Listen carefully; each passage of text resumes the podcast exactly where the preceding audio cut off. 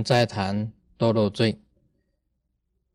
那么堕落罪啊，最重的罪就是杀生。以前这个莲华生大士啊，曾经到过一个村庄。那么这个村庄里面所聚的人啊，全部都是恶人，都是重很重的罪的。他们出去外面就是杀人的，因为他信了这个邪法，认为杀人呢才能够超生的。啊，这个本身呢。这一种邪法深入那个村人的心呢，没有办法得救的。那个莲师啊，他用的方法是这样子，他干脆啊修法，把这个村子里面的人啊全部杀了，然后再超度，再用很特殊的密咒救度法，让他们这些人呢都往生。这个在莲华生大师啊印化这个史记里面呢，他有记载的，他有记载的。所以像这种事情来讲起来，是站在菩提心上。莲师啊，莲华生大师是慈悲那个村庄里面的人，但是没有办法教化他们，只好修法让他们全部往生。啊，这个是密教里面呢很特殊的，站在这一种立场上面呢，菩提心的立场上面呢，你要用你自己理智去分辨什么是堕落罪，会不会堕落？这个时候你就要分辨出来，因为你假如这村子里面的这些恶人呢、恶行者，你不消灭他的话，他杀更多的人呢。啊，这个就是一个开解、开解的地方。因为另外我讲这个那罗巴啊祖师啊蒂洛巴祖师的事情，蒂洛巴本身是一个渔夫，但是他的秘法修行很高，只要被他捕到的他都能够令他往生清净的地方。这个就是一种开解，开解。这个不算杀生，所以一个密教行者啊，什么是杀生，什么不是杀生，你必须要以菩提心，你用的是菩提心还是世俗的心啊？这个就是重点的所在。那么另外呢，再讲偷盗，偷盗也是很容易犯的。你不要以为说，哎，我一生当中从来不偷啊，我从来不会去抢人家的东西呀。也从来不偷人家，我是很很有这个品性，很高尚的啊。师尊本身品性也是很高尚。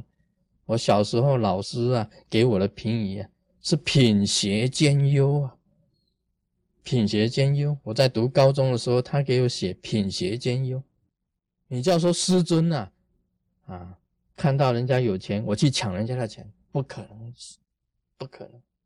你说我看到好的东西呀，那店里面卖的那个呆门呐，很漂亮、很贵的，我去给他摸一下，去偷也不可能，那偷盗就不犯吗？你以为卢世珍啊，这个第二个偷盗堕落罪，我绝对不会犯。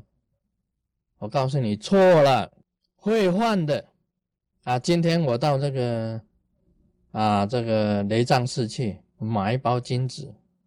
啊，一包金子现在多少钱？ten 啊，ten dollar。OK，那位法师跟我讲，啊，师尊要买金子，哎，好，五块就好，好，五块啊。师尊买的不一样啊，因为一包十块啊，他说五块就好。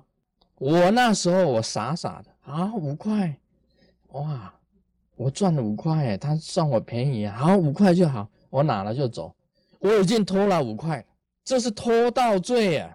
你不要小看这个哦，这个也算偷盗罪。公家的东西啊，你私用，你就是偷盗罪。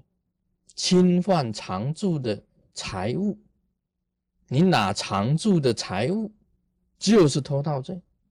十方佛，十方法，十方真。南无常住十方佛，南无常住十方法，南无常住十方身，都是常住。常住的东西啊，你不能随便拿去用的。稍微好像是说你不买香啊，你就说这个香，我拿来我就供佛，或者我点蜡烛啊，或怎么样子。但是这个是公的东西，就是偷盗罪。还有很多东西呀，你知道庙里面很多东西啊，那个菩萨在那里很庄严啊，我是师尊啊，这个雷藏是我出了很多钱呢去盖的啊。庙里面东西我怎么不可以拿呢？我一看哪一尊呢？哦，这个金刚萨埵好漂亮哦，刚刚来的，这尊我要，我拿了，我拿回去自己拜。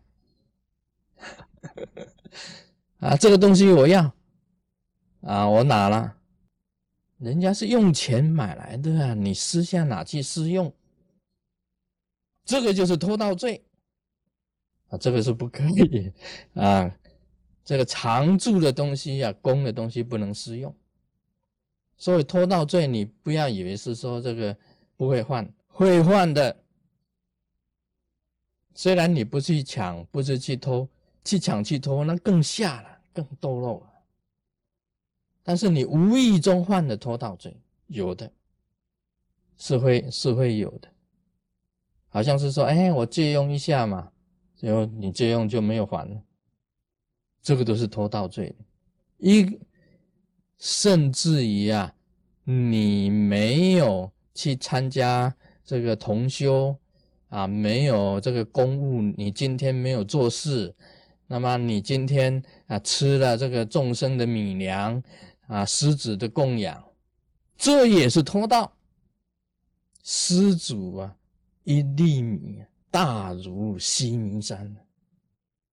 假如不修行，披毛戴脚环，施主一粒米大如西明山。